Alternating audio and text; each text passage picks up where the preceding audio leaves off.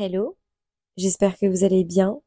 Bienvenue dans ce nouvel épisode, ce tout premier épisode où l'on va aborder une notion qui, je pense, suscite beaucoup de questionnements et beaucoup de réflexions. C'est une notion qui est universelle, qui, je pense, transcende les époques, transcende les frontières, et c'est la notion de succès. Mais qu'est-ce qu'est le succès? Je voulais faire une transition un peu smooth, mais je me suis dit bon, on va aller droit au but. Euh, le succès est en grande partie défini par euh, par les normes culturelles, par les normes sociales, par les normes, euh, enfin par la pression familiale également. Je pense que le système éducatif, lui aussi, y est pour beaucoup. Il, contribue à à véhiculer, on va dire, des indicateurs de succès qui sont, enfin, qui donnent une vision étroite de cette notion. Et en fait, quand on rentre dans la vie d'adulte, je pense qu'on court après euh, ces, indicateurs et on, cherche à être en conformité avec euh, avec cela. Et je pense que c'est pour ça aussi que ça suscite beaucoup de frustration euh, individuelle parce qu'en fait la manière dont on définit le succès dans la société n'est pas du tout subjective.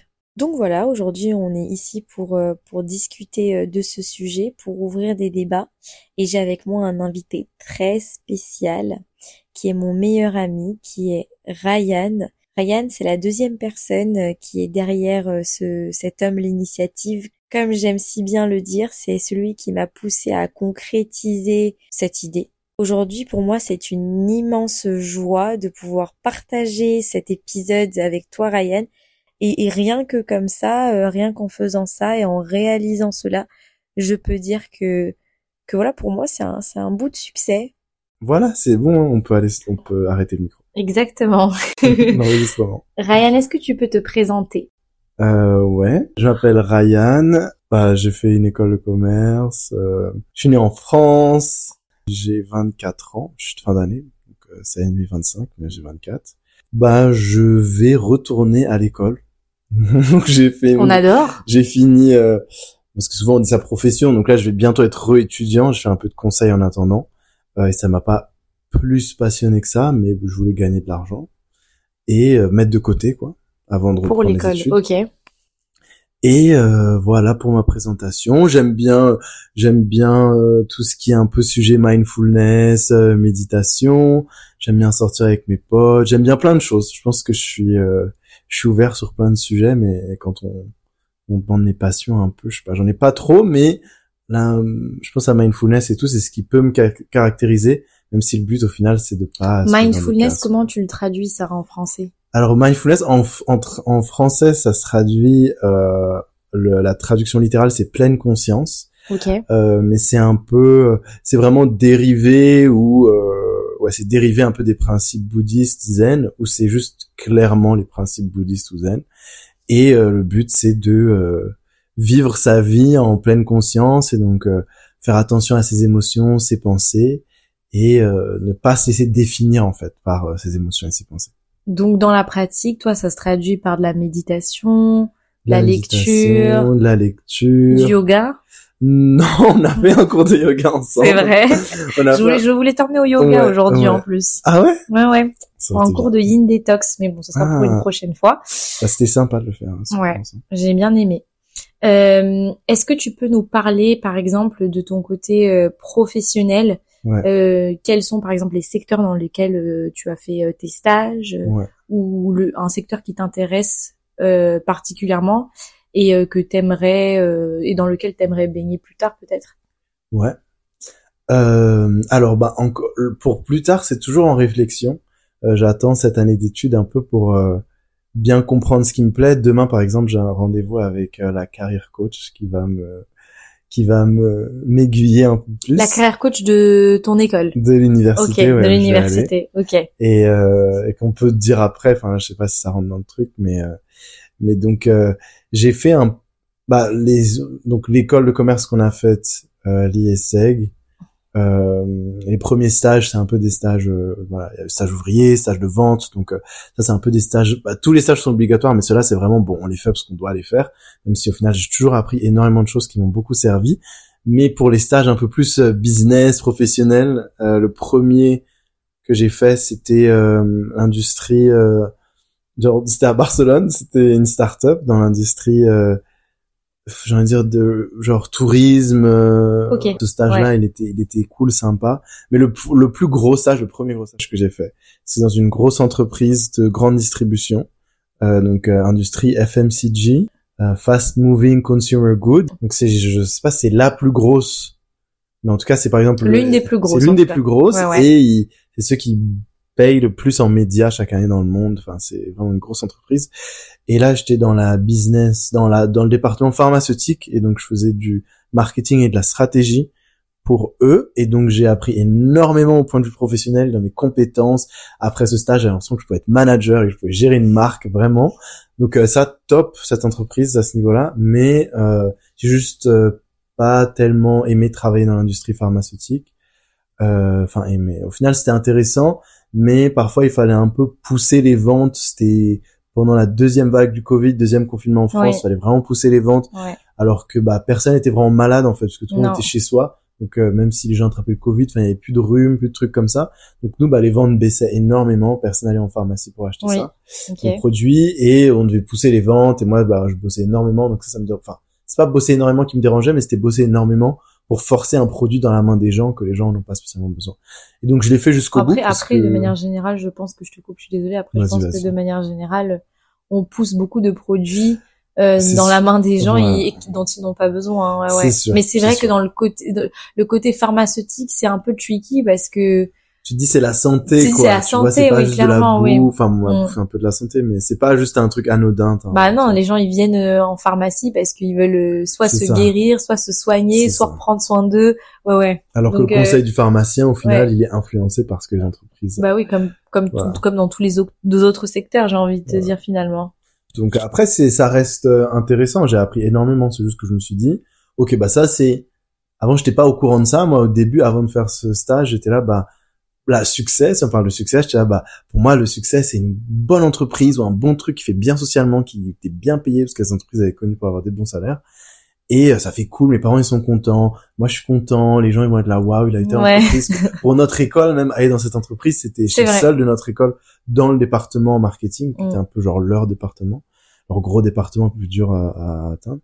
Euh, et euh, et bah là, j'ai rajouté ça. Je me suis dit tiens, mais en fait, c'est intéressant. C'était cool ce stage. Mais je me suis rendu compte que ce qui est un- ce qui est important pour moi aussi et un succès, c'est de faire des choses qui sont alignées avec euh, avec qui je suis, Avec ta valeurs, personne, avec oui. ma personne. Exactement. On va pouvoir euh, deep dive euh, ouais. euh, dans la notion de, de succès juste après. Euh, mais je veux pas, je veux pas t'arrêter parce que je sais que ton parcours ne s'arrête pas à, Mhm. à cette entreprise, entreprise pharmaceutique et j'aimerais que que tu puisses nous nous nous, déta- nous détailler un peu l'entièreté du parcours comme Ouais, ça. euh, ouais. euh, on peut, on veut tout savoir de toi, Ryan. Alors le parcours après, je sais pas si je parle du mémoire ou pas. Non. C'est toi qui vois.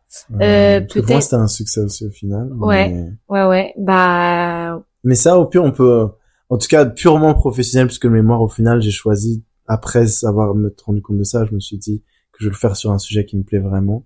Donc, tout ce qui est mindfulness et tout. Donc, j'ai fait un peu mon mémoire par, en rapport avec ça. Et ça, ça m'a donné beaucoup d'opportunités, en fait. Il a été publié, machin. Je pensais jamais que j'arriverais. Ils m'ont donné un budget, ils m'ont donné 5000 euros pour faire mon mémoire. ouais. Donc bon, ça c'est un autre truc qui, pour moi, un petit signe que quand tu fais des choses vraiment qui te plaisent, et bah les opportunités te répondent aussi.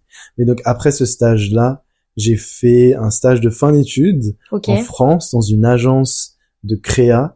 Et donc là, en fait, j'étais juste à l'opposé. euh, à... Enfin, j'ai fait un stage très très business. Et après ça, je me suis dit, ok, en fait là, je, je sais pas si c'est ce qu'il me faut. Faut que je travaille dans un truc qui me plaît et enfin qui me plaît. Et peut-être je suis intéressé par les choses plus créatives, par euh, le cinéma, la photo, l'art, machin.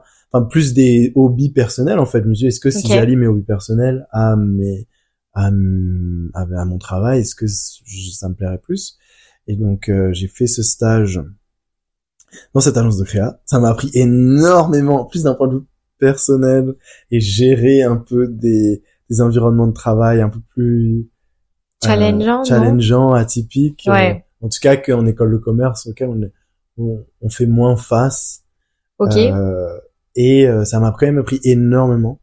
Euh, et donc j'ai au final aussi beaucoup apprécié ce stage. Je me suis très bien entendu avec les gens, mais c'est vrai que euh, je me suis dit que c'était peut-être pas ça la la réponse. je sais pas, tu vois, je suis encore en, en, en essayer de comprendre, mais je me suis dit, ouais, bah là, tu vois, au final, je travaillais sur un sujet créatif, mais euh, Oui, il y avait toujours euh, beaucoup de stress, il y avait toujours. euh, oui. je vendais une, un, je vendais un produit créatif, en fait, je vendais une idée pour une campagne, donc ça c'est intéressant. Ouais. Mais euh, tout ce qu'il y a autour, en fait, l'environnement était un peu plus. Ok, donc c'était plus l'environnement. Ouais. Qui te, enfin, tu te sentais pas aligné avec l'environnement, c'est ça? Ouais, ouais, c'est ça. En vrai, je me sentais pas aligné avec l'environnement. Ok. Et le, la dernière expérience dont on n'a pas parlé, c'est le consulting. Ouais. C'était du coup. euh, Il y a eu, il y a eu aussi le. Ah oui, stage mais oui, il y a eu, il y a eu New York, New York, c'est vrai. Ouais. Donc du coup, New York, c'est du marketing. C'était ouais, c'était de la RSE du marketing. Ok. Et donc là, il y avait vraiment une dimension. euh, bah là, c'est la première fois que mes objectifs étaient aussi un peu en termes de combien de personnes t'as aidé. Euh, en fait, il n'y avait pas de d'objectifs euh, financiers pour la première fois. C'était soit des objectifs, objectifs plus, mar plus marketing de euh, visite de page, euh, vues sur les réseaux sociaux, Oui. euh, des articles qui sont publiés sur nous, ce genre de choses. Donc plus comme marketing et aussi il y a une vraie aspect RSE. Combien de personnes on a aidé, avec combien d'assauts on est en partenariat. Donc ça c'était trop cool. Ça c'était un stage que je voulais faire à New York depuis longtemps après mon échange. Et donc ça pour moi c'était un succès aussi d'avoir ce stage-là. Euh, donc j'ai fait ce stage-là et après j'ai fait ma dernière expérience dans un cabinet de conseil où là c'était vraiment parce que je savais que je repartais à New York et que j'avais besoin de mettre de l'argent de côté. Donc j'ai voulu faire un travail où je pouvais être recruté rapidement, facilement, avec un salaire plutôt bien. Et donc euh, là j'ai vraiment opté pour euh, faire en fait des missions de conseil euh, Oui. et pour gagner de l'argent. Mais tu m'avais dit quand même à un moment donné que le conseil c'était quelque chose qui t'intéressait. Oui. Euh, il me semble qu'il y a quelques années de cela, tu me disais moi je veux bosser euh, à la BCG. Ouais, Ouais, ouais, ouais, ouais. c'est ce que tu me disais. Donc Ouais, en soi, tu n'as pas choisi ce secteur. euh, enfin, Bah, c'était par curiosité aussi que tu tu l'avais choisi. c'était c'était par curiosité et pour confronter la vie, mon nouvel avis. Parce que avant, c'est vrai que je voulais faire conseil en strat.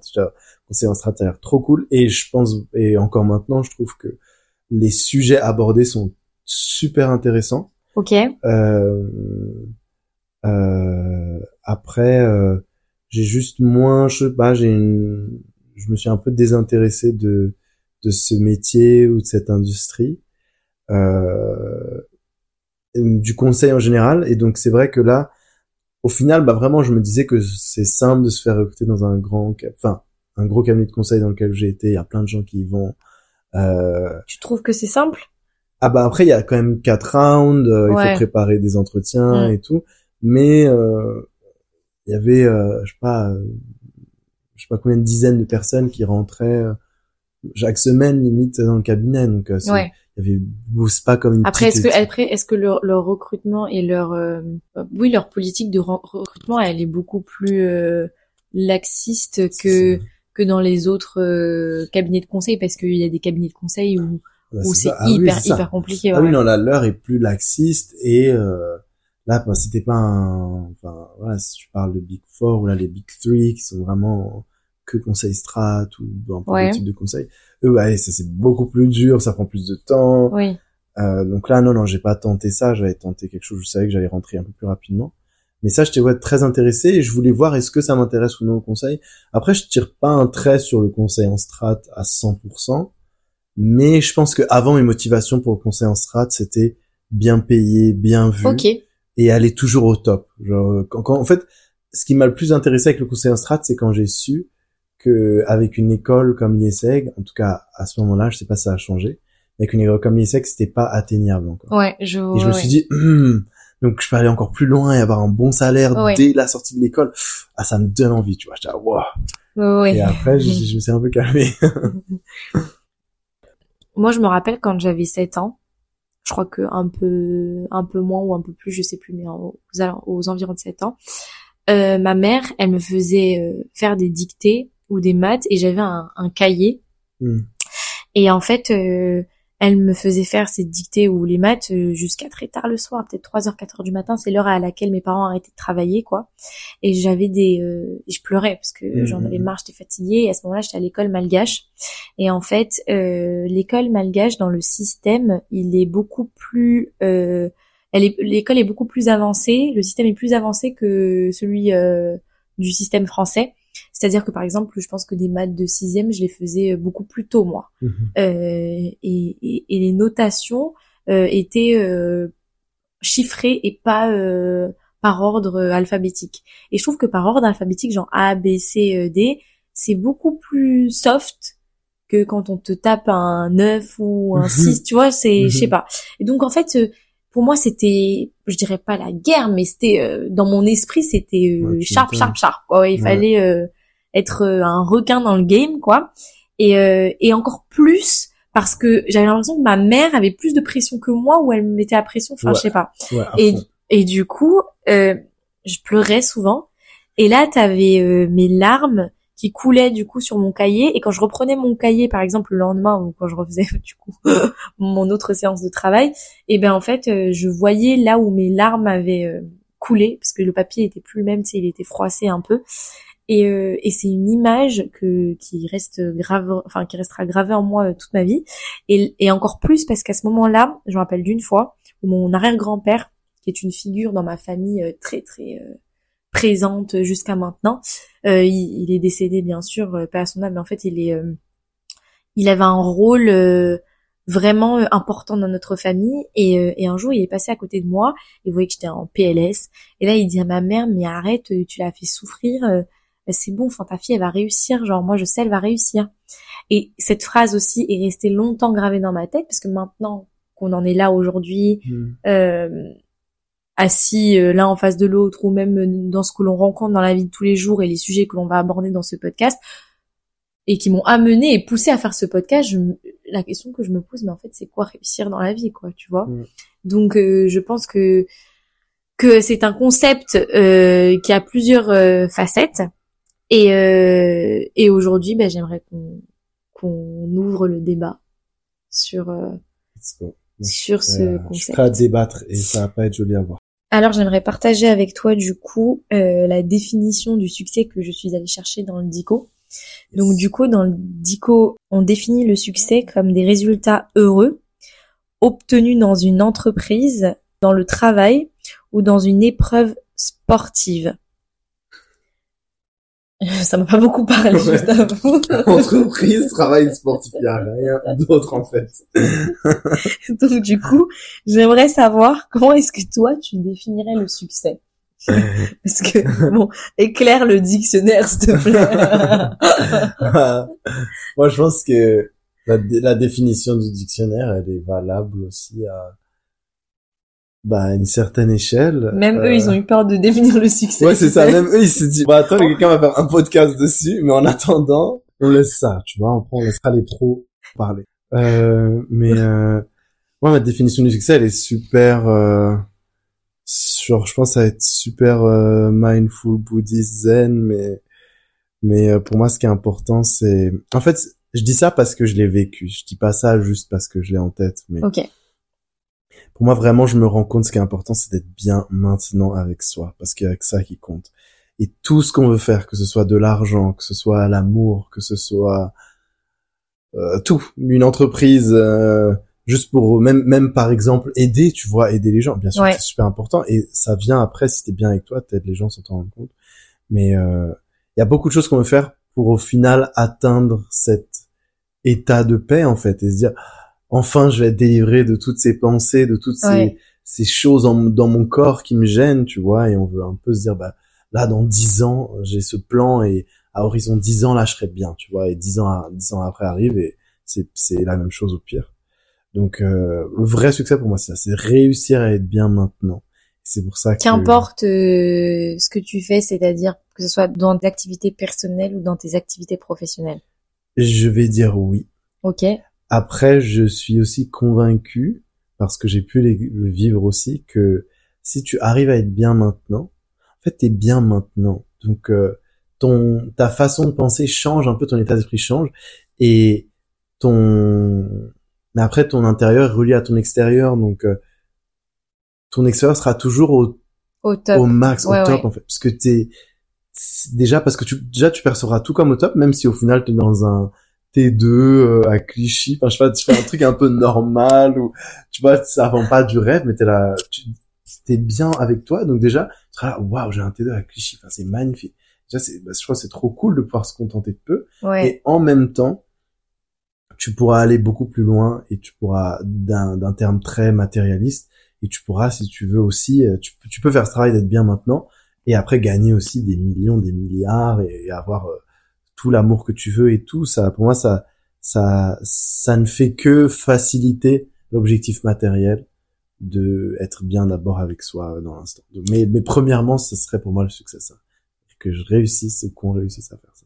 Bah, c'est bien que tu parles de matériel justement parce qu'aujourd'hui j'ai l'impression que dans la société pour certains, si tu veux, le succès il se mesure un peu euh, à travers euh, les bah, le matériel, tu vois, combien de Mhm. voitures tu as, quelle est ta marque de voiture, qu'est-ce que tu portes au poignet. Mhm. Mais oui, c'est vraiment l'accumulation de, so- de, de, de richesses qui te permettent d'avoir un peu une certaine reconnaissance sociale. Ouais.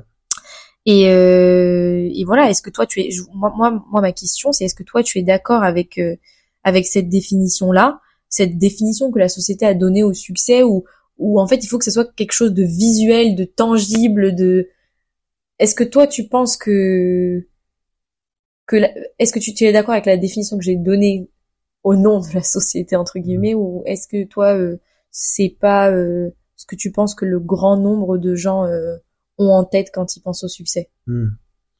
Euh, alors j'ai pas, j'ai, je peux envie de dire que je suis en désaccord total parce que, euh, enfin je vais, je vais, je vais, je vais parler après.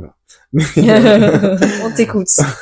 on est on est là en toute bienveillance bien. pour débattre sur des sujets qui nous dépassent. Exactement. C'est, et, c'est un avis. euh, ouais. Et donc euh, pour moi, bah c'est cet aspect matériel. euh, la première chose pour moi, cet aspect matériel, il vient parce que on, on s'identifie en fait quand on est petit déjà. Euh, nos parents inconsciemment ils sont là. Ça c'est ton jouet. Ah mais ça c'est ton pull. Ça c'est pas à ta sœur, tu vois. Et donc déjà petit, on nous apprend qu'on peut confondre notre personne avec un objet et ça vient Ouais. et petit à petit, après, on grandit et euh, on confond notre personne avec des plus gros objets. Et donc après, on se dit, bah si j'ai ça, si j'ai ça, j'ai ça, ça fait partie de moi. je suis ça donc ouais ouais. Je suis ça. Ouais, ouais. Et plus il y a, plus il y a de moi. Et encore une fois, je c'est pas mauvais le matériel. Il faut, il faut pas être dans près dans. Par exemple, les gens qui sont ouais, moi je veux rien. Au final, c'est la, la même, euh, same, s- comment tu dis, genre euh, different side of the same coin. Ok, En anglais, tu ok. vois, ils disent ça, genre, Ouais euh, ouais. Genre c'est un autre côté de la même pièce. Que tu sois en opposé pur ou en accord pur, c'est la même chose. Il faut pouvoir être juste un peu euh, dans un état de bah tout me va, tu vois, genre limite un état un peu d'un D'indifférence. euh, D'indif- D'indifférence parce que ça ouais, c'est oui. bien de se dire euh, si- Bon, après quelqu'un d'indifférent c'est quelqu'un qui ne ressent rien non plus. On demande pas aux gens de, voilà, il rien faut pas ressentir. c'est ça, il faut pas être Ouais, ouais. dans cet aspect genre euh, nihiliste en mode rien n'a de sens, je ne ressens rien, je m'en Oui, mais d'être ok. Bah c'est c'est ce que tu disais tout à l'heure, c'est d'être ok quand même avec toi-même parce que l'objet ne te définit pas. C'est ça. Donc euh, C'est comme, c'est comme par exemple, si t'es bien avec toi, t'es ok, t'es en paix, tu peux te contenter de, de peu. Mais si demain tu te dis, bah pour rire, j'ai envie de créer mon entreprise et de faire 100 millions d'euros, et bah tu vas le faire. C'est pour toi, ce sera comme si tu dis, pour rire, euh, là je vais au bois de Boulogne, je marche une heure. Genre en mode c'est, euh, bah c'est, tu vas pas être là en mode, ok, je vais faire 100 millions, mais si je perds tout, après qu'est-ce que mes parents vont penser, qu'est-ce que nanana, c'est, t'ajoutes pas 20 années de trauma dans ta, dans ton petit oui, objectif. complètement. Tu vois, c'est genre en mode, je pars faire les courses, je pars faire les courses. Ouais, parce genre, que parce t'es que c'est ce qu'on fait trop. C'est ça. Ajouter du trauma. C'est ça, en fait. Et c'est pour ça que d'abord, c'est bien se dire, ok, je suis bien. Comme ça, après, tous tes objectifs de succès et de matériel, ils sont beaucoup plus nobles, on va dire, parce que derrière, y a, tu fais pas ça pour prouver quelque chose aux gens. Moi, je vais leur montrer, euh, moi, je vaux quelque chose parce que ça, c'est en mode, non, bah, je suis bien avec moi et en même temps, euh, j'ai trop envie de, tu vois, tu peux être bien avec toi, avoir des petites envies, mais mais ces envies vont plus te définir, ça va être juste quelque chose de noble pour l'envie. Et si, et pour un peu convaincre les gens, il y avait un mec, un, un mec que j'ai, j'ai lu son livre. Lui, il est, de- il est devenu CEO d'une entreprise qui a fait des milliards de dollars. Tu peux donner le euh, nom du livre. Michael Singer. Ok. Michael, et après c'est écrit euh, Singer comme un chanteur. Euh, il a écrit deux livres, euh, The Untethered Soul. Donc ça, c'est un peu son livre un peu spirituel. Et le deuxième, c'est The Surrender Experiment, où lui, il dit, bah voilà, dans le premier livre, je vous ai dit un peu, il faut vivre votre vie comme ça. Et le deuxième livre, c'est moi, ma vie, ce qui s'est passé en la vivant comme ça. Et, et, lui, il voulait juste méditer, rien faire. Et au final, il s'est retrouvé à faire du business, à avoir une entreprise super successful, sans qu'il le veuille vraiment. Moi, j'avais déjà en plus un peu ces idées-là avant même de le connaître ou de lire ses livres. Mais lui, c'est intéressant parce que dans une vidéo sur YouTube qui est simple euh, à retrouver, il, te parle un peu du succès. Il dit, imagine, je te dis, euh, ok, t'as tout ce que tu veux, donne-moi la liste. Genre euh, une femme ou un mari que t'adores, genre la maison, les vêtements, le travail, tout. Mais je te dis qu'en fait, bah t'es juste misérable. Genre t'as tout ça, ouais, mais t'as envie de pleurer tous les jours, t'es pas bien. Limite, faut que tes parents meurent pour que t'aies ça. Tu vois, bah non, j'ai pas envie d'avoir tout ça. Parce qu'au final, si tes parents meurent, bah tu vas juste être plein de tristesse, en dépression, et donc, euh, en fait, on veut fuir cet état, tu vois. Oui, après, après, euh, je pense que dans la réalité, il y a beaucoup de gens qui ont beaucoup, euh, parce que là, tu parles de avoir beaucoup de choses matérielles, qui ont beaucoup de choses matérielles et qui ne sont pas forcément plus heureux que ça. que certains qui en ont moins, quoi. Donc, comme tu disais, ça ne définit pas qui tu es, mais je pense que bon, Enfin, c'est énormément ancré dans les esprits, euh, ce côté euh, matériel euh, des choses et le fait que ce soit euh, étroitement lié au succès. Il y a quelque chose que tu m'as dit qui m'avait marqué, que les personnes qui nous écoutent puissent comprendre. En fait, Ryan, tu as passé le GMAT trois fois, c'est ça? Deux fois Trois, ouais. Donc du coup, en fait, pour pour rentrer dans ton école, est-ce que j'ai le droit de dire le nom de l'école Donc du coup, pour euh, euh, rentrer à Columbia, tu avais besoin de passer le GMAT. C'est un requirement en fait. Ouais, c'est obligatoire. Columbia Business School. Columbia Business School, ouais. Donc du coup, euh, plus tu as un meilleur score, plus tu as de chances de rentrer et d'avoir une bourse, c'est ça? Ouais, en fait, euh, en soi, oui. En soi, oui. ok, donc si j'ai bien résumé, c'est ça. Et en fait, euh, on parlait un peu de tout euh, et de n'importe quoi, et on parlait surtout d'avenir, euh, de projets pro, etc. Et je t'avais dit à un moment donné, ah mais je sais pas si j'ai pas ça, qu'est-ce que je vais faire C'est ça que je veux. Et j'étais très entêtée sur du coup un job, une entreprise, etc. Et tu m'avais dit non mais il faut pas que tu réfléchisses comme ça. Euh, tu m'as dit moi si euh, je pense que j'ai réussi à aller aussi loin, c'est parce que en fait, euh, je me suis dit que même si je l'avais pas, Columbia, mm. eh ben ça ne définirait pas qui je suis et c'est pas grave, ça veut juste dire que genre euh, euh j'étais fait pour être autre part ou euh, ou dans une autre entreprise ou, ou dans un autre projet, etc. Et c'est quelque chose qui m'a marqué parce que ça rejoint ce que tu disais plus tôt, c'est qu'en fait c'est qu'en fait, ben, ben, l'école aussi en soi est un objet, parce que du mm-hmm. coup, tu prendrais l'école comme une définition euh, euh, de ta personne, mais en mmh. fait, euh, c'est pas le cas. Donc du coup, euh, ton conseil, en fait, si je résume, ça serait de ne pas trop s'attacher aux choses, parce qu'en fait, pour trouver le succès, tu as besoin de le trouver intérieurement d'abord et d'être ok avec toi, peu importe la situation qui va arriver devant toi. Ouais, ouais, je, je dirais que c'est ça, c'est bien résumé. Et, et l'attachement, euh, le détachement est plus simple. Euh, enfin, comment après on peut dire, bah comment je fais pour pas me détacher Comment je fais pour me détacher? Ouais, ouais. Bah, c'est la suite parce qu'il faut donner les, les, clés pour y réussir. C'est pas simple. C'est pas, c'est oh pas simple du tout. Et moi, je dis ça et je donne des conseils, mais je suis loin d'avoir fini ou loin de. J'ai que commencé quoi. Mais euh, mais ouais, c'est c'est d'être bien maintenant avec soi en fait et se rendre compte que toutes les pensées et les émotions, les désirs qu'on se dit qu'on a, ils sont, enfin, parfois, enfin, surtout les pensées négatives, j'ai envie de dire, genre, en mode, j'ai envie de faire ça, mais je suis, enfin, on peut parfois vraiment mal parler de nous dans notre tête. Mais complètement, je pense qu'on parle très mal de nous. et, et, et, très souvent. Sans s'en rendre compte aussi. Oui, oui. Et tout ça, ça nous appartient pas. C'est pour ça qu'on dit que, que ton plus grand, ton plus grand ennemi, c'est c'est toi-même en fait. Ouais ouais. Clairement. Rien que pour ça. OK. Euh, je voulais te poser également cette question. Est-ce que tu penses que la pression liée au succès euh, incombe forcément une notion de temps? Hmm. Parce que aujourd'hui, tu vois, on te dit souvent, euh, ou tu te dis à toi-même, Hmm. non mais à 30 ans, faut que euh, Mm. j'ai ça, et puis euh, que je fasse ça, donc que je euh, j'ai ce job, que je sois à ce stade de ma vie, que je sois mariée, que tu vois. Mhm. Est-ce que, est-ce que, bon, non, puisque tu nous as donné ta définition du succès, mais euh, c'est quelque chose qui peut souvent être euh, euh, dit et pensé par euh, par Ouais. beaucoup d'entre d'entre nous en fait. Ouais, je l'entends beaucoup. Est-ce que toi tu l'as cette pression?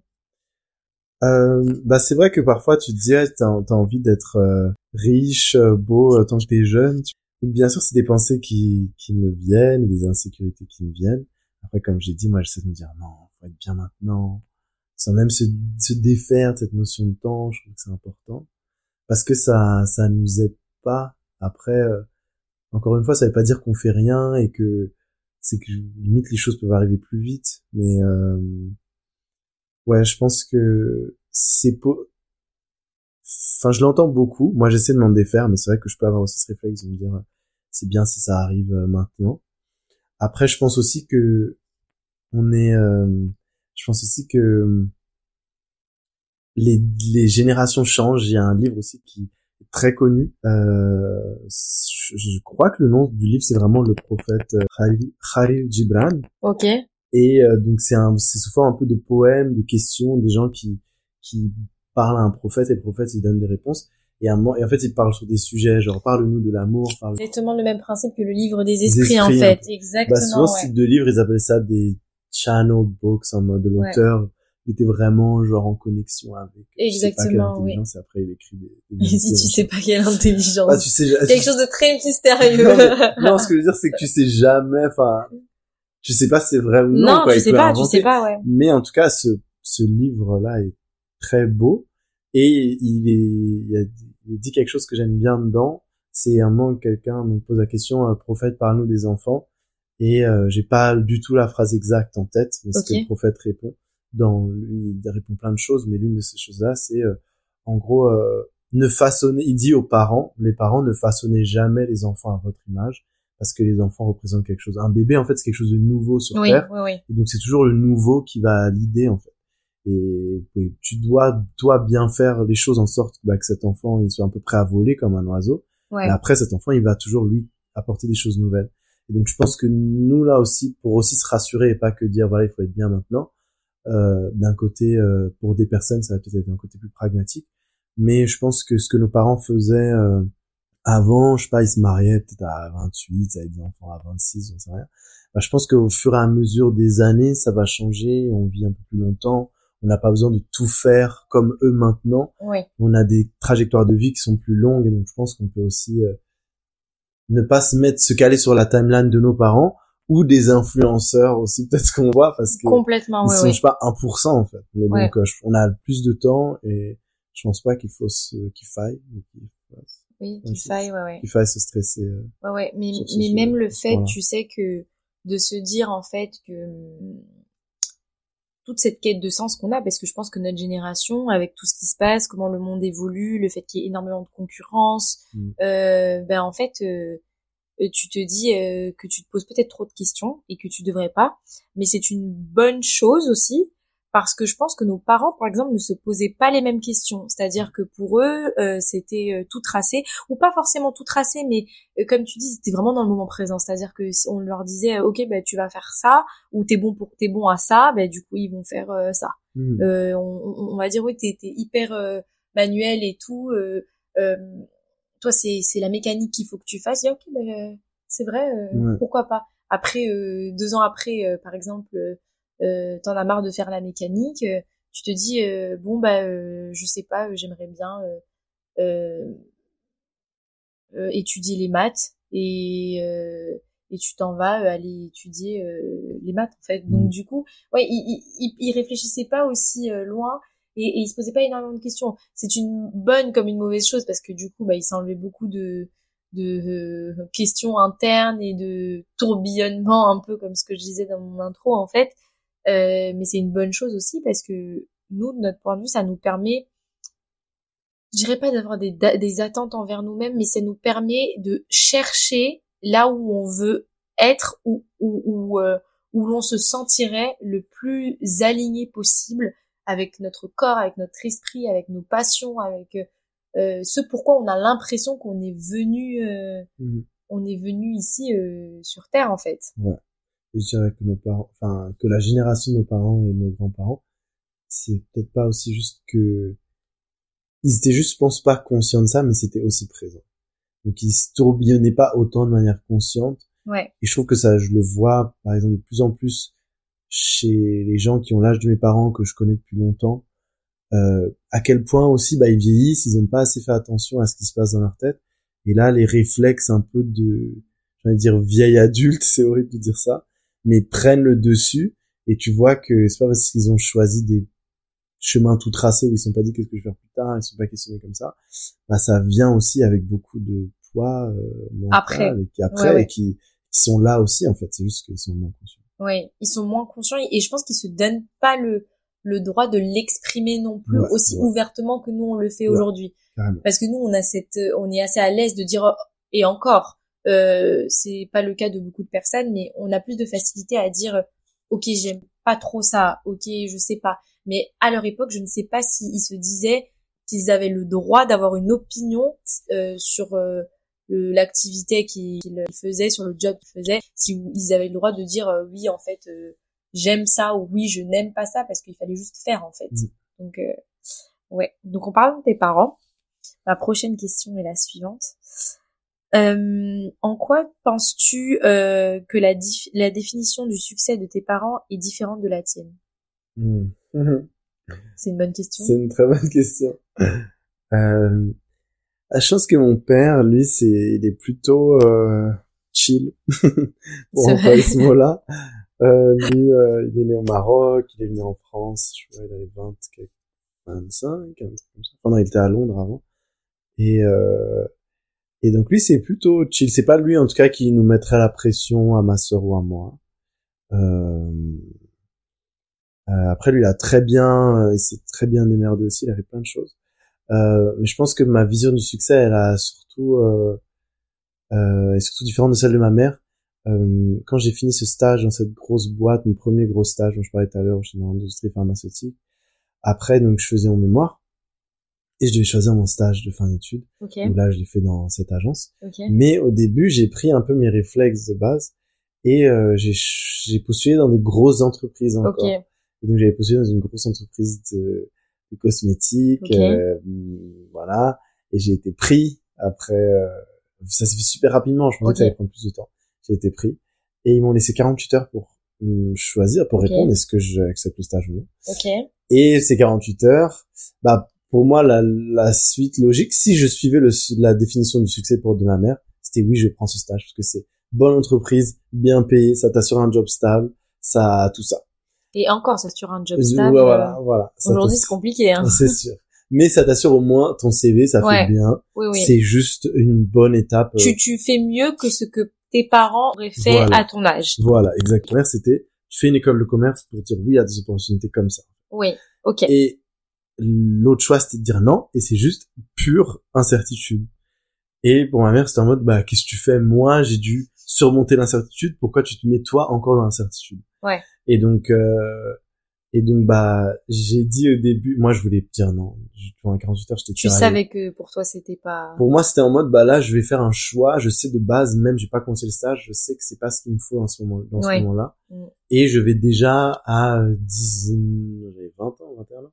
Ah, déjà à 21 ans, je fais des choix comme ça. Alors, qu'est-ce que ça sera dans 20 ans? Je ah, mais j'ai commencé à penser au futur. Je me dis, si déjà maintenant, je fais des choix safe, qui me correspondent pas mais qui sont bien vus par la société c'est déjà maintenant je fais ça qu'est-ce que ça sera plus tard? Genre est-ce que je creuse pas déjà ma tombe tu vois? Ouais. mais j'étais conditionné comme ça en fait je voulais dire non mais euh, mon corps enfin soit mon corps soit mon cœur je sais pas il y avait une partie de moi qui disait non une autre partie qui disait prends ce stage l'autre qui disait non prends pas ce stage mais est-ce que tu est-ce que tu penses que ça a peur euh, par rapport à, à, ta maman ou, est-ce que c'était euh, pour toi euh, tu c'était au fond de toi tu savais que tu ne voulais pas tu, tu voulais dire non tu l'avais dit? Ouais j'arrivais bah j'arrivais pas à l'exprimer. De un je voulais bah j'avais peur d'aller à l'encontre un peu de, de mes parents. De deux j'avais peur parce que bah bon ça oui c'était un très bon stage. Je me disais mais qu'est-ce que je fais? Peut-être que là je vais saboter une opportunité en or mais est-ce que c'est une opportunité en or pour les autres en fait, pas pour moi? Au final, au final, je me suis laissé vaincre en fait, parce que à la fin de ces 48 heures, j'ai dit oui au stage. J'ai dit oui au stage. Ah, tu l'as dit oui? J'ai dit oui au stage. Et une heure après, j'ai dit non. Parce que une heure après, je pouvais plus me regarder dans un miroir. Et c'est, et ce qui m'a sauvé, ah, mais en fait, je pense. Tu savais, tu savais au plus profond de toi-même que. Bah, en fait, ce qui m'a sauvé, je pense, c'est ça, c'est que je suis assez sensible et je m'écoute beaucoup. Enfin, je m'écoute beaucoup et ça va encore. Mais qu'est-ce qui te faisait peur dans ce stage? Tant que ça? Parce que tu pouvais pas savoir en soi si c'était un bon stage ou si c'était. Bah j'en avais parlé avec des gens. Tu pouvais le tester aussi celui-là. J'aurais pu le tester. Ouais. que c'est une grosse boîte, donc j'avais parlé avec des gens qui avaient fait un stage dans cette boîte-là, mais mm. chaque équipe, chaque marque est différente. Mm. Mais euh, mais pour moi c'était un. Je cherchais quelque chose quand j'avais pris le stage dans cette grosse boîte avant où j'avais fait la partie pharmaceutique. Je cherchais entreprise challengeante qui va m'apprendre beaucoup, qui fait bien sur le CV, qui paye bien cette deuxième fois, ce que je cherchais, c'était quelque chose d'opposé. Je cherchais à, à comprendre est-ce que je me suis pas trompé, est-ce que je devrais être sur un autre chemin? Et là, je reprenais exactement le même chemin que j'ai fait avant. donc c'était ça en fait. C'était pas, au final, c'était pas la boîte en tant que telle, c'était ce qu'elle représentait. Ouais. Et donc euh, j'ai quand même dit oui. Et une heure après, en fait, j'ai mon corps était là. C'est impossible que tu fasses ce choix. Et je me suis dit, c'est impossible que je reste là et que je dise oui en fait. donc j'ai renvoyé un mail, c'est mort les gars, je peux pas, je suis désolé. Ils vont détester. Ah oui, il y, a aussi une chose qui m'avait marqué quand tu m'as dit que tu avais eu le ce stage là, c'est que tu m'avais appelé, tu m'as dit oui, il y a un truc qui me dérange en fait, c'est c'est c'est c'est le feedback qu'ils m'ont donné euh, par rapport à mes entretiens et pour me hmm. dire que en fait euh, j'étais pris c'est qu'ils m'ont dit oh vous avez de la chance parmi les tant fort, de tu candidats. te souviens de ça, tu ah mais tu sais ça, ouais. Il y a des choses qui me marquent. ouais. a dit belle performance. Oui voilà. Euh, vous étiez cinq euh, finalistes et c'est vous qu'on choisit. Euh, donc bravo.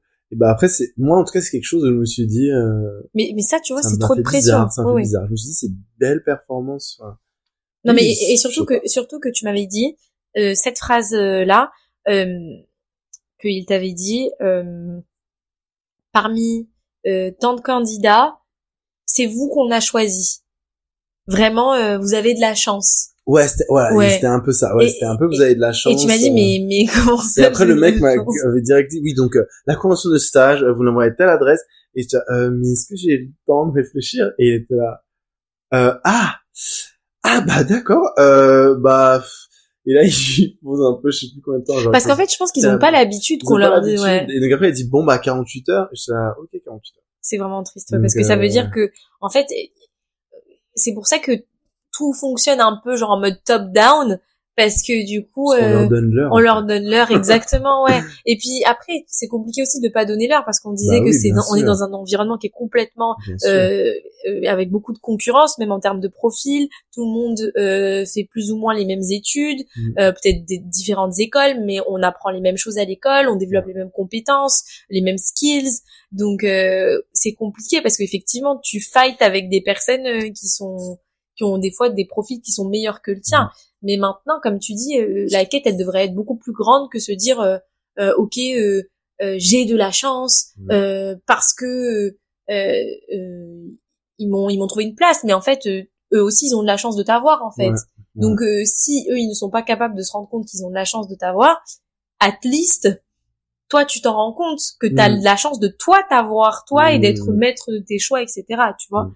maintenant j'aimerais que tu nous parles aussi parce que en fait il y a des, beaucoup de gens euh, qui n'ont pas euh, qui se disent qu'ils n'ont pas le choix peut-être pour des raisons financières peut-être parce que ils ont fait trop de sacrifices euh, pour en arriver là etc donc j'aimerais que toi tu nous dises si tu étais en, en complète euh, en totale stabilité que ce soit financière bah, essentiellement financière quoi parce que mhm. pour te dire que ben non euh, tu peux ne pas prendre ce stage enfin c'est pas grave tu vois parce qu'il y a des gens qui qui ont euh, euh, une contrainte qui est financière et, comme ce sont des stages dans ces entreprises là qui sont très bien payés ben des fois c'est l'argent qui motive le euh, le stage quoi. Donc toi est-ce que pour prendre ces risques là parce que tu vois j'aimerais inspirer les personnes qui se disent comme tu disais euh, que c'est l'âge de prendre des risques que si tu ne te découvres pas maintenant et que tu fais tout le temps la même chose soit tu sais que t'es fait pour ça, donc c'est bien, mais sinon, si tu sais que tu n'es pas forcément fait pour ça, que tu sais pas ce que tu veux faire, t'as la possibilité de tester plusieurs choses différentes parce que c'est comme ça que tu sauras si oui ça te plaît ou non en fait. C'est pas pour rien qu'on fait un cursus complètement euh, général jusqu'à, je donne l'exemple du lycée, hein, jusqu'à la troisième, et qu'après on te dit, non, jusqu'à la seconde, je crois, et après en première on te dit, bah, spécialise-toi. Pareil en, en, grande école ou en école de commerce ou à la fac, tu prends ta spécialisation à la fin. C'est parce que tu as le temps de goûter un peu à tout. Donc là, j'imagine je, que c'est la même chose un peu pour ton début de carrière professionnelle et justement les stages sont faits pour apprendre. Mm. Mais qu'est-ce que tu dirais à quelqu'un qui, qui te dirait bah j'ai pas le choix en fait, euh, euh, c'est ça qui me motive, tu vois? C'est compliqué pour quelqu'un qui a pas le choix euh, d'un point de vue financier. Moi au final, ça je le reconnais à 100% que j'ai j'ai la chance d'avoir mes parents qui, bah, même pendant le stage, ils subviennent à mes besoins. Donc le stage en agence, j'ai payé le minimum, donc 500 quelque chose euros par mois contre notre entreprise, c'était, je sais pas, avec combien 1007. 1007. Mm. Voilà, c'est quand même une bonne différence de salaire.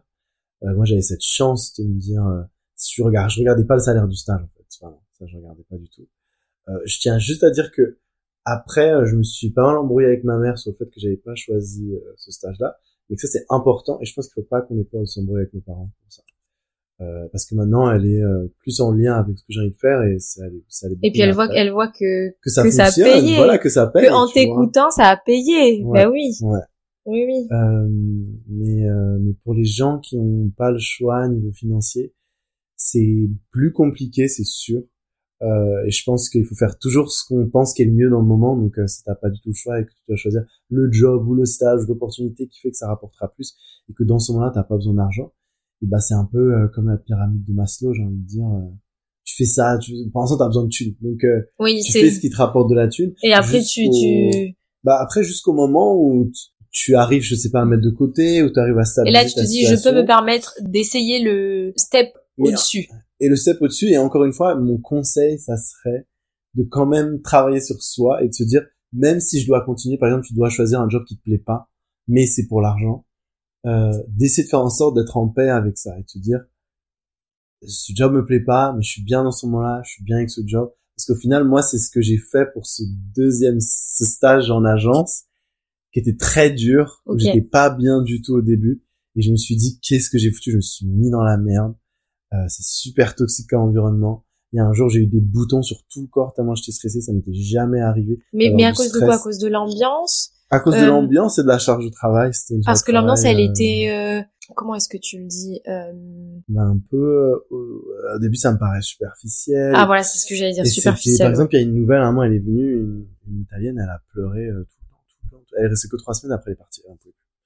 Et euh, est-ce que tu penses que c'est le secteur dans lequel tu étais qui rendait la l'ambiance ah, spirituelle Carrément. C'est un, c'est le secteur du luxe, c'est ça. Ouais, ouais. Luxe, agence, ouais. c'est comme ça. Et donc moi, ça m'a énormément forgé, mais ce que j'ai fait là, c'est que j'ai vraiment fait appel à mindfulness. J'ai fait le moine bouddhiste dans l'agence, mais j'étais là en mode, je vais, je ne veux pas quitter ce stage en étant abattu et pas bien. Je quitte ce stage plus fort, vraiment.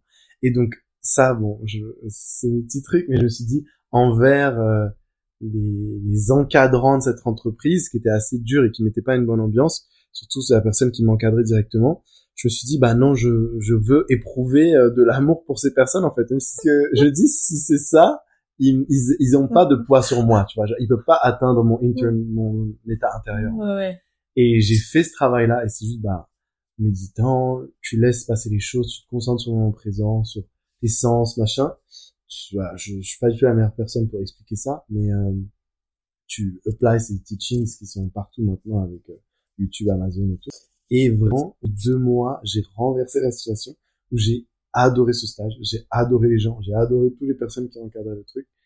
Euh... Mais est-ce que toi, tu es venu, un, tu es venu un peu plus à eux, tu venais au travail bah, concrètement en pratique ce que tu faisais chez toi, donc euh, tout ce qui était mindfulness, méditation, mhm. Réflexion interne, mhm. etc., pour arriver euh, plus détendu, mhm. euh, ok avec euh, ce stage, tu avais accepté d'être là. Euh, est-ce que, enfin, concrètement, tu, ça s'est passé comment? C'est-à-dire, est-ce que, en dehors de ce que tu faisais chez toi, toi, personnellement, pour travailler sur toi-même, ouais. au travail, ça se manifestait comment? Ça, ça se manifestait, je sortais de chez moi, j'étais content. J'étais content de sortir de chez moi. Il y avait une autre énergie et ça change tout. Et donc après, j'arrive dans l'agence. Inconsciemment, on peut ne pas croire en, enfin, on peut se dire ouais, non, énergie, non. Enfin, déjà ce mot il me plaît pas. donc oui. on croit beaucoup en tout ce qui est euh, énergie. Euh au sens large, hein, oui, ça oui. peut être plein Oui, non, mais complètement, ouais, non, mais c'est juste pour dire qu'en fait, euh, vrai. on va au-delà du factuel, quoi. Ouais, Ouais. On va au-delà du factuel. On est ouvert à ce genre de débat. C'était des bonnes émotions en fait. J'étais content, j'allais au taf, ça se passait bien.